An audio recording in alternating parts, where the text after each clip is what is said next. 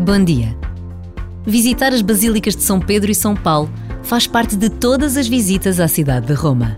A Basílica de São Pedro foi mandada construir pelo Imperador Constantino sobre o sepulcro de São Pedro, na colina do Vaticano. A Basílica de São Paulo, na Via Ostiense, foi totalmente reconstruída após um grande incêndio. Nesta pausa de reflexão e oração, lembramos que o dia hoje é dedicado a estas basílicas, lembrando os dois grandes apóstolos de Jesus e a unidade da Igreja.